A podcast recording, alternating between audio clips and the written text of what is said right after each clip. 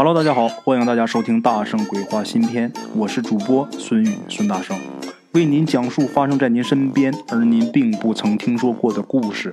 每天晚上，大圣鬼话与您不见不散。OK，咱们今天真人秀的第一个故事啊，来自一位做保安的一位听友啊，他之前是做保安的，现在是改行了，做其他的。这个故事呢，是他在做保安那个阶段。啊，发生的一件事儿，他工作的这个小区啊，是一个比较高档的一个别墅区啊，一个别墅小区。这个小区的房子啊，价格是非常的贵，绝对不是说谁想买就买得起的啊。在那儿住的人都是非富即贵，在这些住户当中，就有一家啊，在零八年的时候就出这么一个情况。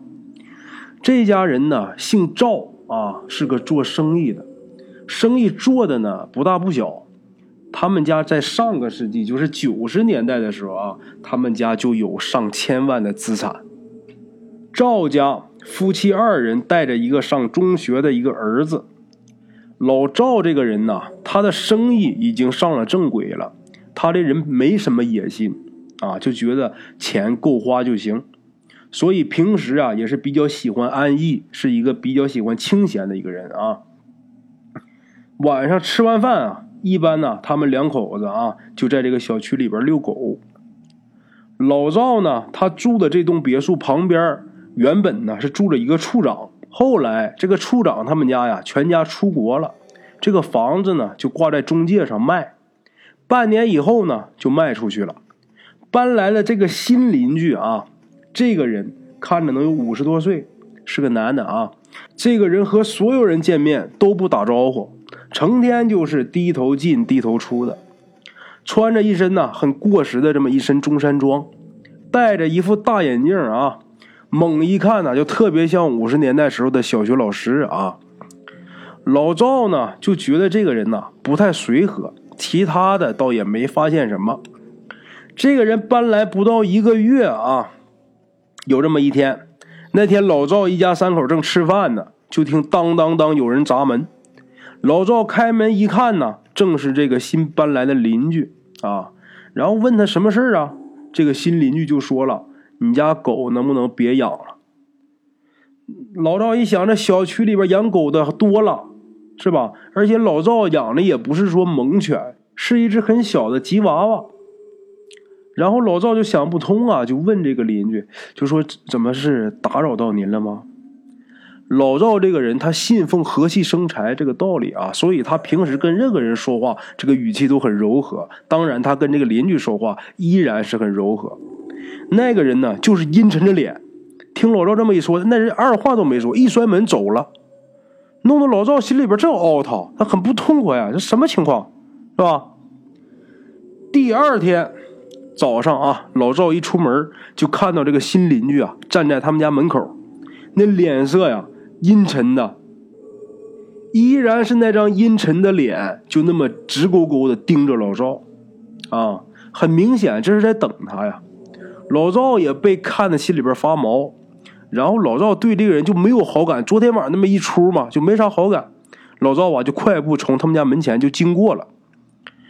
当天晚上回家，老赵的媳妇儿啊就说要给儿子买双鞋，然后那天晚上就带着儿子出去逛街买鞋去了。结果老赵自己在家啊，等晚上他媳妇儿买完鞋一回家，他媳妇儿就看老赵这个脸色呀煞白呀，坐在沙发上，一见媳妇儿孩子回来了，就跟媳妇儿说明天搬家，你赶紧去收拾一下。他媳妇儿不知道怎么回事要问，但是老赵急得跟什么似的，他媳妇就赶紧进屋去收拾，就把这个值钱贵重的东西啊，简单收拾收拾。用咱们过去话就金银细软呐啊，收拾收拾。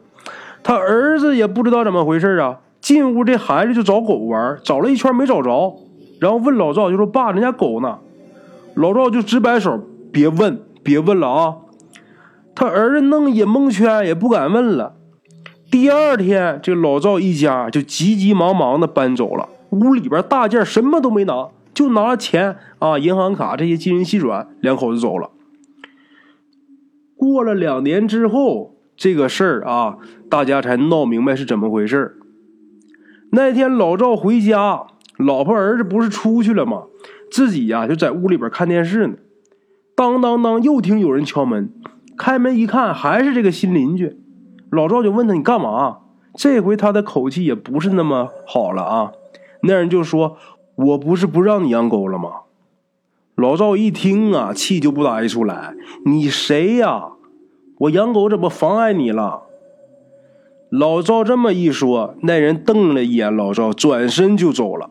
啊，老赵也一肚子气，心想：他妈有病吧！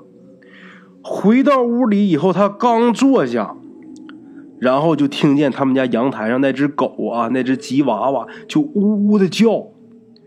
他听声音不对，他就走过去一看，把老赵真给吓了一哆嗦呀！怎么回事？这只吉娃娃两条后腿啊，已经化成血水了。这时候正挣扎着用两条前腿往屋里爬呢，看见主人过来，就抬头呜呜这么求救着呢。老赵也不知道怎么办啊！很快啊，就不到十分钟时间，这整只狗就老赵看着啊，这只吉娃娃就都化没有了，地上啊就一滩血水，真把老赵给吓蒙圈了。老赵是又害怕又难过呀，知道这个邻居可不是善茬，他怕对家人不利，越想越害怕啊，然后赶紧跟媳妇搬走了。老赵他们一家搬走之后，家里就再也没有什么怪事发生。直到两年之后啊，二零一零年的时候，他的这个神秘的邻居啊，曾经的这个神秘的邻居被警察叔叔给抓走了。什么罪名呢？给咱们提供故事这位鬼友他也不知道，他只不过是一个保安啊，人家警察也没必要跟他透露什么事儿。不过呀，他是协助这个警察，这保安要协助警察这个办案啊。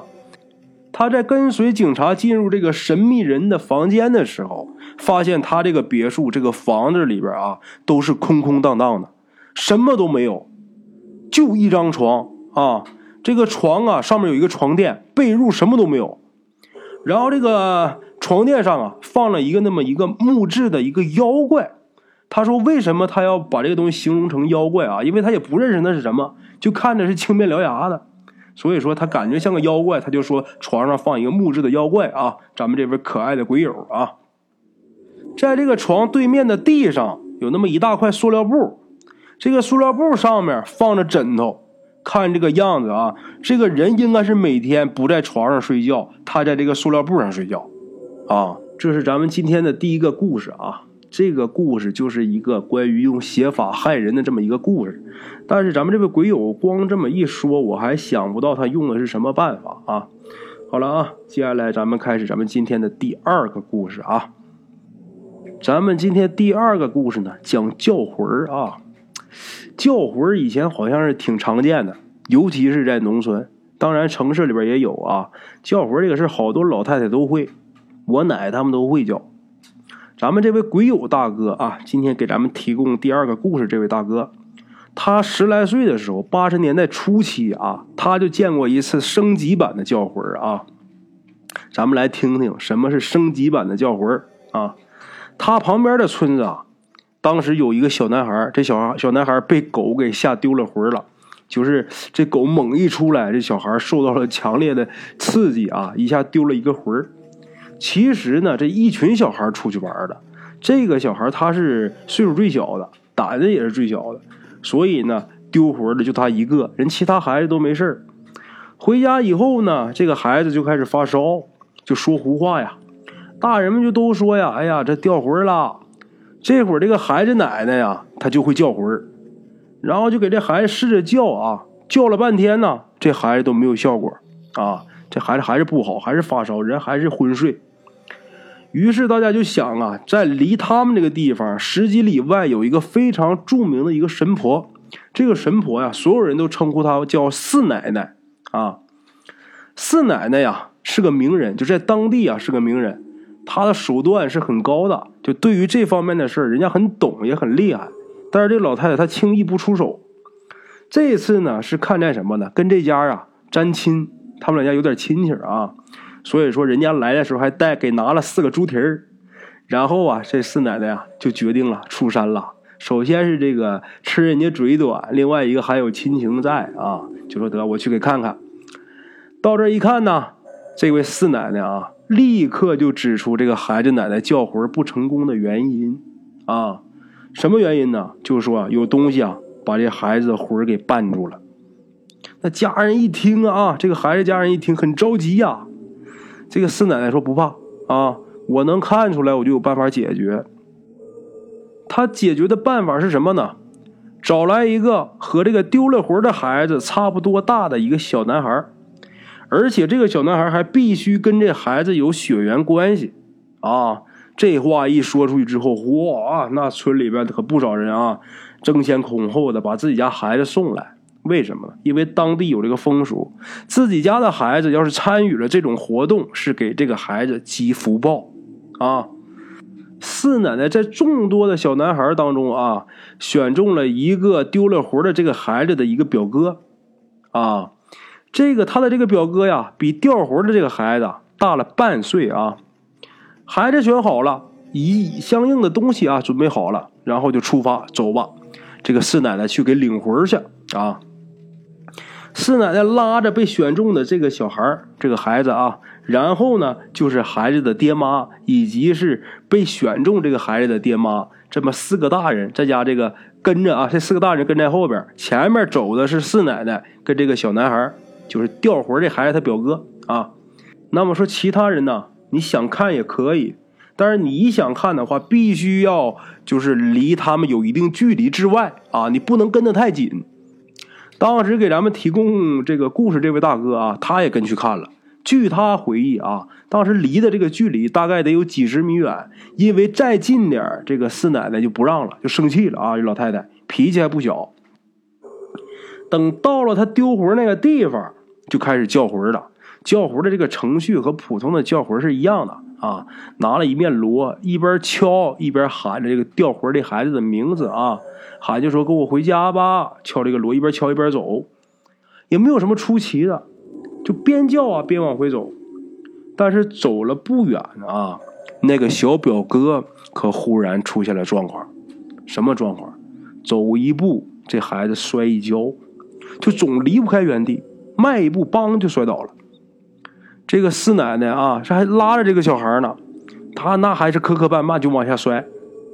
这四奶奶一看出状况了啊，她也不着急，不慌不忙的从腰里边掏出一串铃铛。这铃铛四奶奶拿到手里边之后，哗啷啷这一摇啊，铃铛哗啦啦一响，这孩子啊就好像是解开了这个束缚，恢复了自由行动了啊。这孩子就可以随意走了，也不摔跤了。结果往前又走了一会儿，这个小表哥啊，好像又被什么东西给拉住了。这回不是摔跤，而是迈不开步，就往前迈，腿想往前迈，这人不动。这个四奶奶依旧是摇他手里那串铃铛，你还别说啊，一摇马上就好，这孩子就正常。这一路上啊，这个小表哥出了几次状况，这个四奶奶啊，她每次都是不慌不忙的，一摇铃，哎，就闯过去了，这关就算过去了。等到了这主家大门口的时候，四奶奶就把她这串铃铛啊，就给挂在门外的一棵大树上。挂到大树上之后，拿自己这个手啊，这个手指轻轻的磕了几下，铃铛又当当当响了三下。这刚敲完这个铃铛啊，还没等大家进院呢，在家里边照顾孩子的这个小姑就跑出来就喊：“孩子醒了！”啊。这是咱们鬼友啊，看到这个给叫魂升级版的这个全过程啊。那么说，为什么这个小孩的魂被拉着啊，不让回来呢？据我分析啊，咱们人都有三魂七魄，这个小孩的魂啊叫童子魂啊，小男孩的魂啊叫童子魂，拉他的一定是恶鬼，一定是恶鬼拉他不让他回来，为什么呢？如果说要是把这个童子魂给居住的话啊，恶鬼要是把他给控制住的话，将来就可以靠这一魂勾二魂，靠二魂勾三魂，最后要了这个孩子的命来做他的替身啊，这是我分析的。好了啊，咱们今天的两个小故事就到这儿啊，感谢各位老铁的收听，咱们明天继续啊。OK，各位老铁们啊，咱们今天的故事呢，先到这里。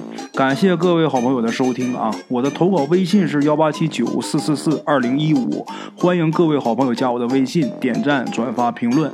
今天呢，故事先到这儿，咱们明天同一时间不见不散。